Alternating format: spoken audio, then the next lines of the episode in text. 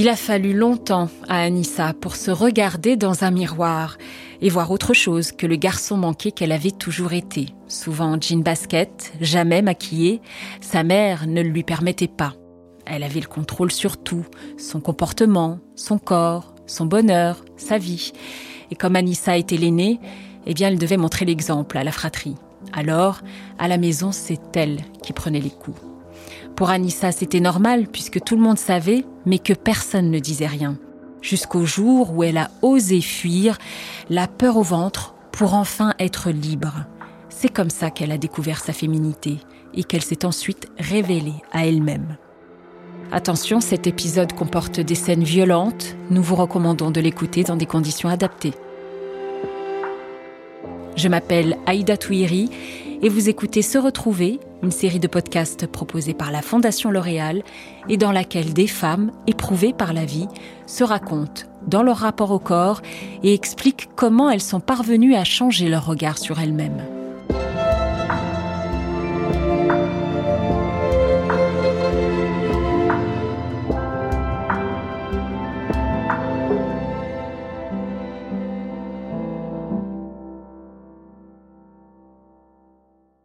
Je suis née en Algérie en 1973.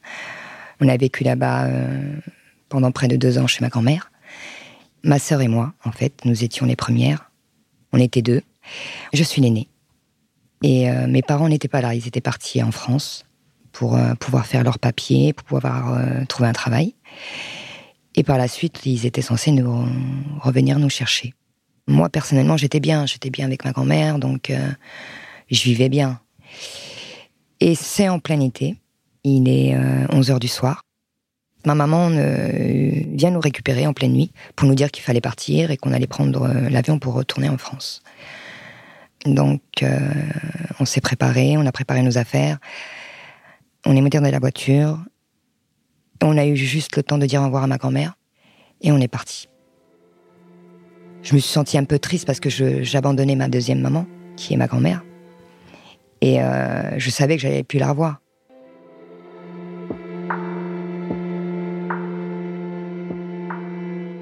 On arrive à l'aéroport, on prend l'avion, on atterrit en France. Il fait nuit. Sauf qu'à ce moment-là, euh, on s'est retrouvé ben, à l'extérieur de l'aéroport. Mon père n'est pas là, n'est pas venu nous chercher. Donc on attend, on attend, on attend. Ma mère qui est dans tous ses états. J'essaie de lui, de, lui dire, voilà, comment on pourrait faire, et malheur à moi, je me prends une claque. Et je dis plus rien. Ma mère ne parlait pas bien français.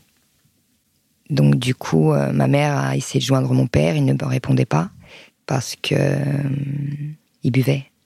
Il était dans un sale état et euh, finalement ma mère a réussi à avoir un membre de la famille et on prend un taxi pour pouvoir rejoindre cette fameuse famille. Et on a vécu chez eux pendant un moment, avec mon père aussi qui était là. Ma mère ne travaille pas. Mon père, euh, finalement, il va devenir coiffeur, en fait. Et euh, après ça, ben, euh, mes parents ont réussi à avoir leur papier. On s'installe dans un appartement. Tout se passe bien au début, mais l'entente entre mes parents, ça ne va pas. Mon père ne s'arrêtait pas de boire, donc c'était des disputes sans cesse. Sauf qu'après, euh, bah, c'était avec moi. Ma mère s'est euh, vengée de, ce qu'elle avait vécu avec mon père. Pour la moindre petite chose, pour le moindre écart que je faisais, ben, c'était euh, engueulade. je me fais frapper. Je n'ai pas le droit de sortir. Je n'ai pas le droit de voir du monde. Je suis bloquée à la maison. Je n'ai le droit de rien faire. Tout ça, ça a été pendant des années, des années, des années, jusqu'à jusqu'à l'âge de 18-19 ans.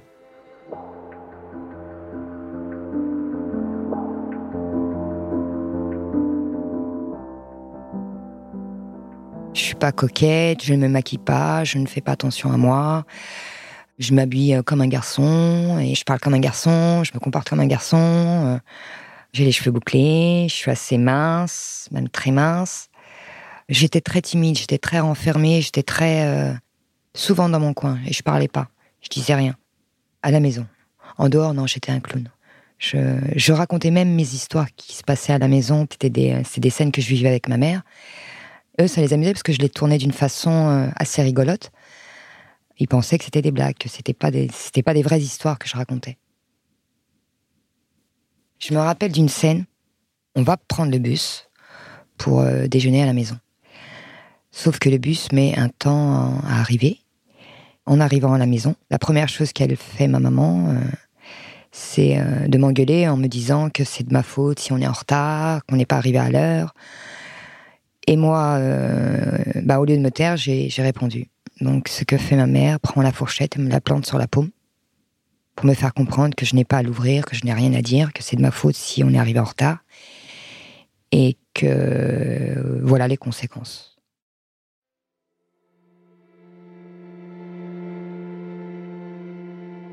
Je pleure, j'ai mal, et je dis rien.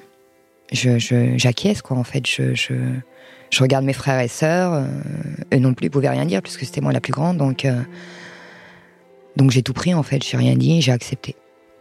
Et on a continué à manger. Et après, on a pris nos affaires, on est parti à l'école. Comme si de rien ne s'était passé.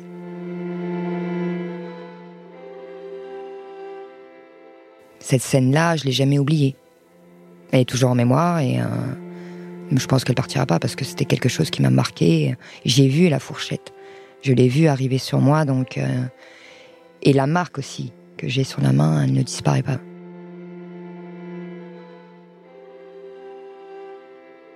Pour mon père, à ce moment-là, le fait d'avoir fait souffrir ma mère euh, avec tout ce qui s'est passé quand on est arrivé en France, il se faisait tout petit. En fait, disait rien, il acquiesçait. Lui aussi, quand ma mère l'insultait, quand ma mère euh, s'en prenait à lui, mon père, il voyait ce que je vivais et la seule chose qu'il me, disait, euh, c'est pas grave, ma fille, va dans ta chambre et, et ne dit rien.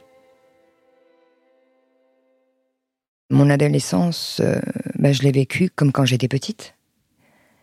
Parce qu'en grandissant, c'est devenu, c'est devenu pire en fait. Plus je grandissais et plus les interdictions, c'était de plus en plus.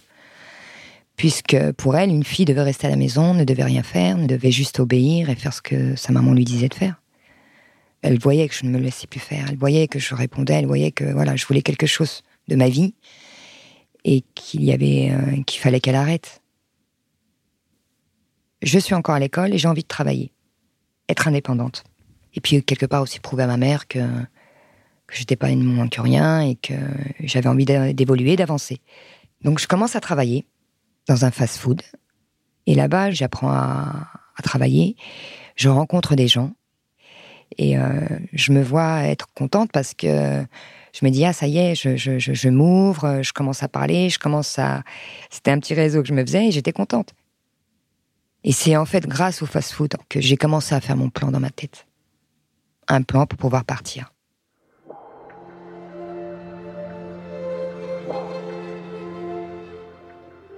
En fait, c'était un soir, il y avait toute ma famille qui était là. Et je les entends parler, je les entends parler de, de la ramener définitivement en Algérie. Euh, il ne faut pas qu'elle reste en France, euh, on va la remettre dans le droit chemin. Enfin, le sujet, c'est moi. Ma mère disait que j'avais un comportement qui n'était pas correct, euh, que je sortais. Donc ma famille disait bon ben t'inquiète pas, on va s'occuper d'elle, on va l'emmener au bled définitivement et tout rentrerait dans l'ordre. Sauf que moi je me suis souvenu d'une scène d'une de mes cousines qui a été emmenée de force, justement, en Algérie. Et moi je voulais pas vivre ce qu'elle a vécu elle. Donc euh, à ce moment-là, je prends le risque de me dire ce soir je vais partir. Sauf que moi j'étais dans la chambre enfermée fenêtre cadenas et porte fermée à clé. Ça lui arrive souvent de m'enfermer dans la chambre pour me punir. J'ai eu cette chance-là. J'avais mes papiers avec moi. Donc je prends mes papiers. J'avais une chemise. Mais je voulais pas qu'on s'aperçoive que je m'étais habillée. Donc je suis restée en pyjama en bas. Donc je toque à la porte en jouant la comédie en disant Maman, s'il te plaît, est-ce que je peux aller aux toilettes? Puis j'ai un petit peu faim, je voudrais aller manger. Donc elle vient m'ouvrir. Mais tout en étant, je me suis montrée gentille. Donc je vais faire semblant, faire mes besoins, je vais aux toilettes. Et après, je vais dans la cuisine pour faire croire que je veux manger. Dans la cuisine, il y avait ma sœur. Donc je ai juste un regard. Elle comprend tout de suite, donc elle sort de la cuisine. Je me retrouve seule dans la cuisine. Et là, je me dis, j'ai le choix.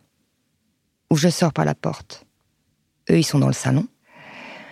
Je me dis, si je passe par la porte, je risque de me faire attraper. Et j'ai la solution du balcon. Sauf que la solution du balcon, il y avait euh, mes parents, euh, pour le fermer, ils avaient, ils l'avaient fermé avec un grillage. Mais avec ce grillage-là, il y avait des grandes barres de fer. Donc j'ai dit, je vais prendre aussi un risque, je risque de me tuer. Mais euh, j'ai dit non, je tente le tout pour le tout, et je dis c'est pas grave, je, quitte à me, si je me fais mal, c'est pas grave, si j'ai une égratignure, c'est pas grave, mais je vais faire en sorte de la retirer tout doucement et ne pas me faire mal. Donc ce que je fais, je fais semblant de, manger, je fais la vaisselle, j'arrange la cuisine, j'ouvre la fenêtre de la cuisine, je vais sur le balcon tout en, en faisant très attention parce qu'on avait des dalles qui bougeaient en fait. Et ces dalles-là, il fallait surtout pas qu'ils les entendent. Donc qu'est-ce que je fais? J'enjambe, je marche, je tire sur d'un coup sec le grillage et je passe.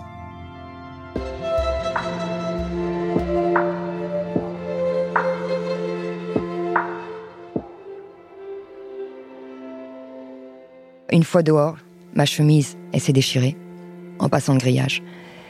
Et j'ai dit c'est pas grave. Donc j'ai commencé à courir, j'ai couru, j'ai couru jusqu'à jusqu'à l'autoroute parce que j'ai dit si je partais en ville, c'était vite qu'on me retrouverait. Donc j'ai fait l'autoroute à pied. J'arrive dans la ville à côté. Il est 11 heures du soir.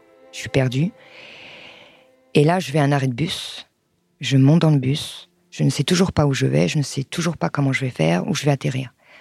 Et là, il y a une femme qui vient vers moi et qui s'assoit en face de moi. Quand elle voit ma chemise déchirée, elle me dit Ça va, madame? Je dis Oui, ça va, ça va. elle me regarde et elle me dit euh, N'allez pas à Saint-Ouen, allez à Saint-Lazare. Mais euh, au début, j'ai pas tilté, mais euh, je l'ai écouté. J'ai été jusqu'à Saint-Lazare et effectivement, en allant à Saint-Lazare, j'avais bien fait d'aller à Saint-Lazare puisque le soir même, mes parents ont débarqué à Saint-Ouen parce qu'ils savaient qu'à cette époque-là, je, travaillais au fast-food. Donc la première chose qu'ils font, c'est d'aller là-bas. Et en fin de compte, cette femme m'avait presque sauvé la vie parce que j'étais avec quelqu'un à ce moment-là qui travaillait au fast-food. Et c'est en l'appelant, en fait, que j'ai su. D'ailleurs, même lui, il m'a dit surtout ne viens pas parce que tes parents sont là.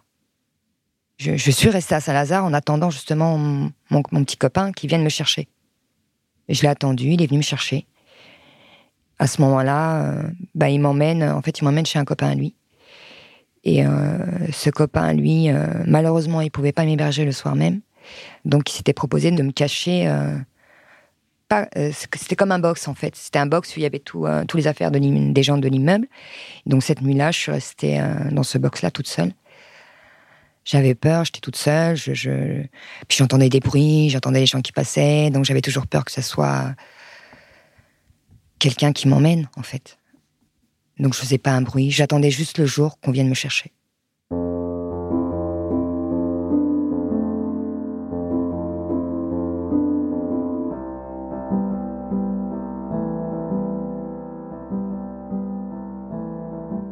Le lendemain, mon petit copain euh, de l'époque vient me voir avec euh, justement le jeune homme qui était censé m'héberger.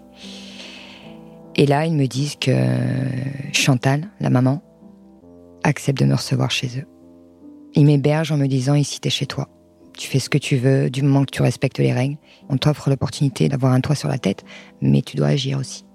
Prends ton temps, mais fais les choses bien. Ils m'ont offert euh, une chambre, euh, une vie euh, apaisante. Donc je me suis dit, ça y est, je vais commencer une nouvelle vie grâce à eux.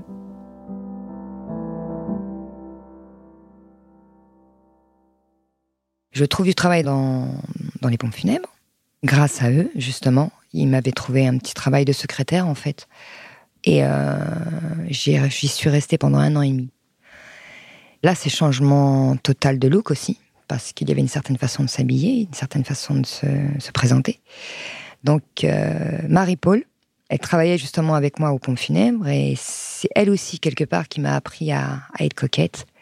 C'est arrivé vraiment très doucement, parce que j'ai eu du mal. J'étais toujours dans l'optique de non, il faut que je fasse attention, il faut que je me cache, il faut pas que je m'habille comme ça, il faut pas que je me maquille comme ça. Et euh, non, en fin de compte, c'est Marie-Paul qui m'a. Parce que je lui ai raconté aussi mon histoire un petit peu. Donc elle a compris et elle m'a dit non, non, non, tu vas évoluer avec moi. Ne t'inquiète pas, ça va, ça va, même s'il faut prendre du temps, ça va prendre du temps, mais tu, tu te maquilleras et tu t'habilleras comme une jeune fille. Et c'est ce qui s'est passé. Donc elle m'a appris à m'habiller, en mettant exemple juste une, belle chemise, euh, une petite jupe, euh, des, mini, enfin des mini talons. Moi, m'habiller en jupe, c'était quelque chose de non, je voulais pas parce que déjà physiquement, j'étais pas, j'avais pas confiance en moi, j'avais pas, enfin je sais pas, j'étais tellement mince que je je voulais pas qu'on critique, je voulais pas qu'on dise que ah elle est elle est en jupe parce que c'est un, enfin c'est un squelette, elle est en jupe. J'avais peur de ces critiques-là, donc je me mettais pas, puis j'étais pas à l'aise en jupe en fait. Mais elle, elle m'a appris. Euh, me coiffer, non. Me coiffer, j'avais toujours les cheveux frisés. J'aimais ça, donc je voulais pas qu'on y touche. Puis le fait d'avoir une maman qui m'empêchait d'être féminine, qui me montrait qu'il fallait pas être féminine dehors et qu'il fallait pas montrer quoi que ce soit dehors. Donc c'est elle en fait qui m'a qui m'a un peu montré ces choses-là.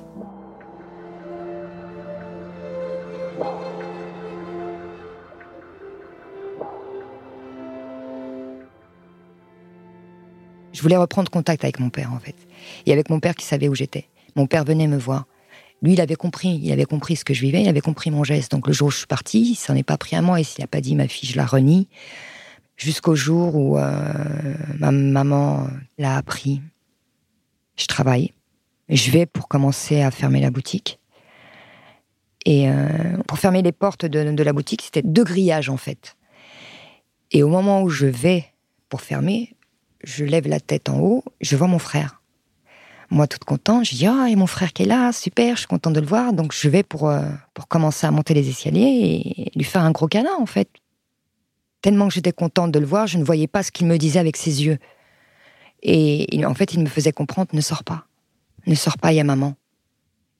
Je suis montée en courant, je l'ai pris dans mes bras et en le prenant dans mes bras, je vois qui au loin ma mère. Elle s'avance vers moi et euh, elle pense vraiment que je vais la suivre. Donc, euh, elle me regarde, elle me dit maintenant c'est terminé. Tu rentres de force avec moi. Je lui ai dit non. Et en lui disant non, j'avais pas vécu ça depuis longtemps, bah, je l'ai revécu ce jour-là. Elle a commencé à me frapper, elle a commencé à, vouloir m'emmener de force. Et malheur, euh, j'ai eu le malheur. Euh, en fait, en se chamaillant, elle et moi, je l'ai frappée, en fait. Je lui ai mis une grosse claque en fait et je suis partie en courant. Je suis repartie en courant parce que j'ai revécu en fait la même chose que j'avais vécu quand je suis partie. C'est-à-dire que j'ai commencé à courir sur l'autoroute. Pour pas qu'elle me retrouve, pour pas qu'elle J'avais cette hantise, en fait, qu'elle me retrouve. Donc j'ai couru, j'ai couru, j'ai couru, j'ai couru. J'ai repensé à l'image que d'avoir touché ma mère. Et je l'ai pas supporté, j'ai fait une tentative de suicide.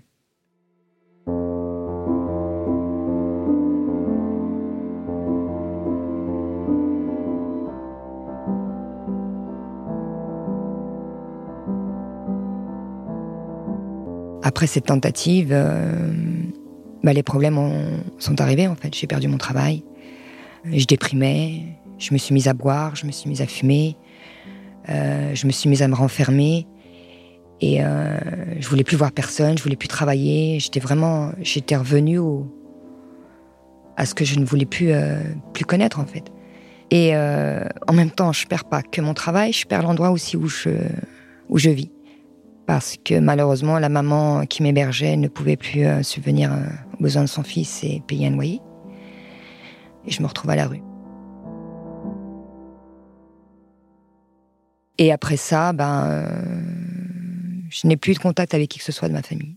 Donc ce jour-là, je perds mon travail, je perds mon toit, sans personne autour de moi, sans personne pour m'aider, sans personne pour me dire quoi faire.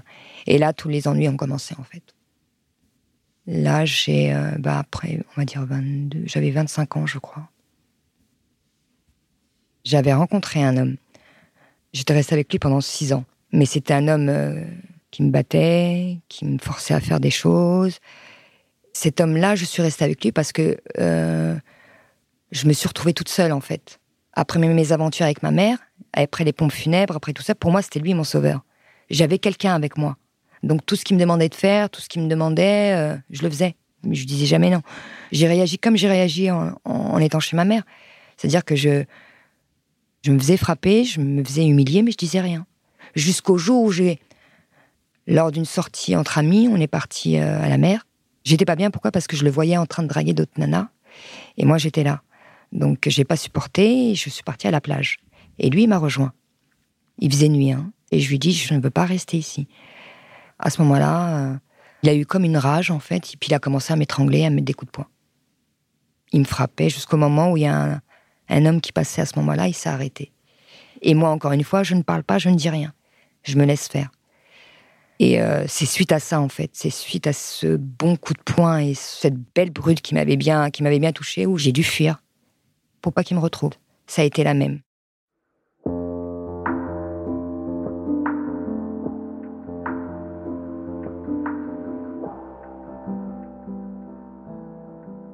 Je fais en sorte de me trouver n'importe quel job. Donc j'ai été serveuse, j'ai habité dans les hôtels. Tout mon argent partait dans les hôtels parce que j'avais que ça comme toi. Et euh, ça a été comme ça pendant, on va dire, deux ans. Il y a eu deux ans, deux ans et demi où euh, ça a été le calvaire pour moi. Je, je, je faisais travail, hôtel, travail, hôtel, travail. Il n'y avait pas de distraction, il n'y avait rien de tout ça. C'était, il fallait que je mette de l'argent de côté, il fallait que je m'en sorte. Et l'éclaircie, elle vient le jour où je commence à en avoir marre de ce métier-là, de métier de serveuse. En allant par hasard à Pôle emploi, en fait, on me dirige vers une structure qui, elle, euh, s'occupe de moi et me dit oui, voilà, euh, il y a un poste pour vous euh, qui peut peut-être vous intéresser en tant que caissière. Je connaissais pas, donc j'ai dit pourquoi pas? J'y reste trois ans et demi, et pendant ces trois ans et demi, j'apprends aussi à évoluer, à me reprendre en main. Et ce métier-là m'a permis de m'ouvrir aux autres, m'a permis justement encore plus de parler, de, de regarder les gens droit dans les yeux et euh, de me redécouvrir en fait. Et grâce à ce fameux travail de la grande distribution, J'obtiens un appartement en HLM, donc tout doucement, tout s'emboîtait. Et à partir de là, mes frères et sœurs me manquent. Je reprends contact avec eux, je leur dis où je travaille, je leur dis où j'ai mon appartement. Euh, donc euh, après tout ça est dit à ma mère, bien évidemment. Donc euh, elle est au courant de ce qui se passe par le biais de, de mes frères et sœurs. Ma mère va comprendre que finalement j'ai une vie, j'ai un appartement, j'ai un emploi, donc elle ne pouvait plus rien faire.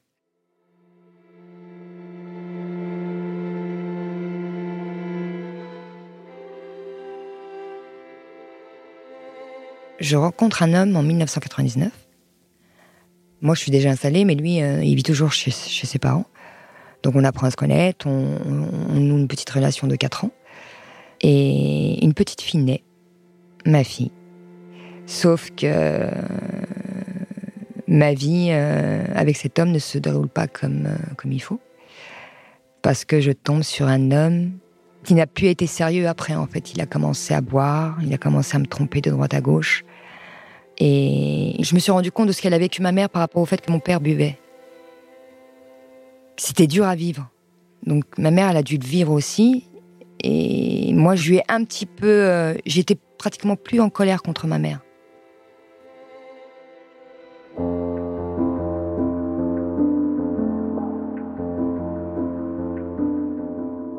En devenant mère, bah, en fait, je me suis focalisée sur ma, sur ma fille. C'est-à-dire que je m'occupais plus de moi. Et euh, un jour, je récupère ma fille au centre de loisirs. Là, je vois une animatrice que je connais. Elle commence à parler avec moi. Elle commence aussi à me faire un peu la morale parce qu'elle voit que je suis que je suis un peu déglinguée, que je m'occupe pas de moi, ni rien du tout.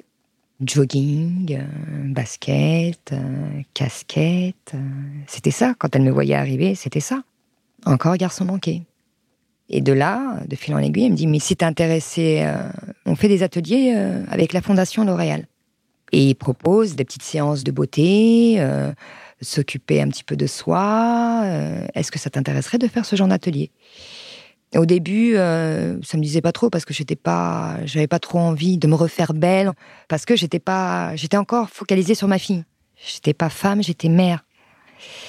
J'étais pas non plus très motivée, mais j'ai dit pourquoi pas. On va essayer.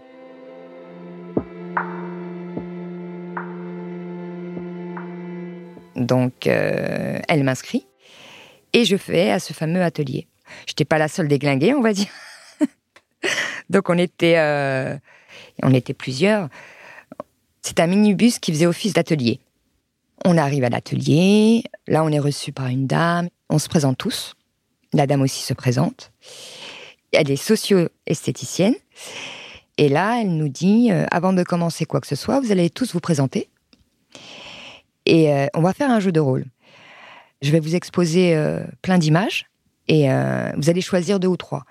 Ça peut être un oiseau, une jeune fille qui pleure, une jeune fille qui est en colère, une femme bien habillée, un corbeau, un nuage noir.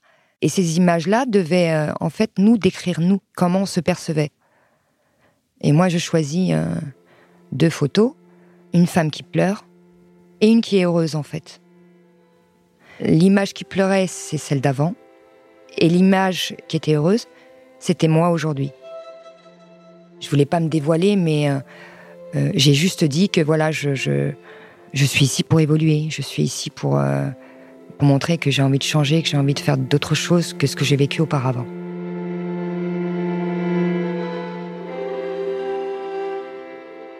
Déjà de voir que j'étais pas seule, en fait, ça m'a permis de voir que finalement non, il euh, n'y a pas que toi qui a eu une sale vie, il n'y a pas que toi qui euh, qui peut tomber. Euh, peu importe ce qui nous est arrivé, peu importe ce qu'on fait dans la vie, si on a envie de faire quelque chose, on, y va, On, fonce et il faut pas faut pas avoir peur.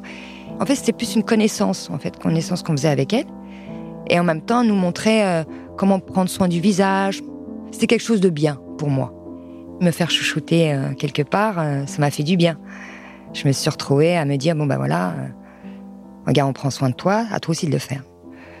Ça me revalorise, ça me remet en, en route en me disant voilà, recommence à te maquiller, recommence à te faire belle, recommence à faire attention à toi.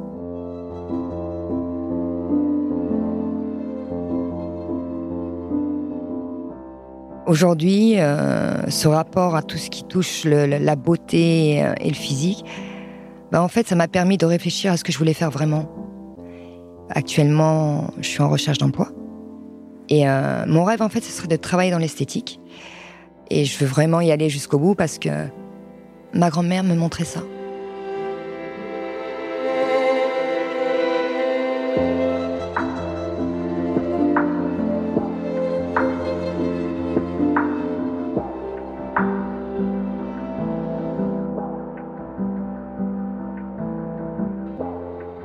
Je m'appelle Aïda Touiri et vous venez d'entendre Anissa me raconter son histoire. Je la remercie énormément pour la confiance qu'elle m'a accordée et je remercie également Banlieue Santé pour son aide sur cet épisode. Banlieue Santé est une association soutenue par la Fondation L'Oréal pour offrir à ses bénéficiaires des soins de socio-esthétique, des bulles de bien-être hors des difficultés du quotidien et qui permettent de renouer avec son corps et son image et de favoriser l'estime de soi. Le montage et la réalisation sont signés Cyril Marchand. Le mix a été réalisé par le studio La Fugitive sur une musique composée par Marine Kéméré. Se retrouver est une série de podcasts de la Fondation L'Oréal, produite par Louis Créative, l'agence de contenu audio de Louis Média. Si l'histoire d'Anissa vous a touché, vous pouvez vous abonner, nous laisser des étoiles et surtout, parlez-en autour de vous. À très vite.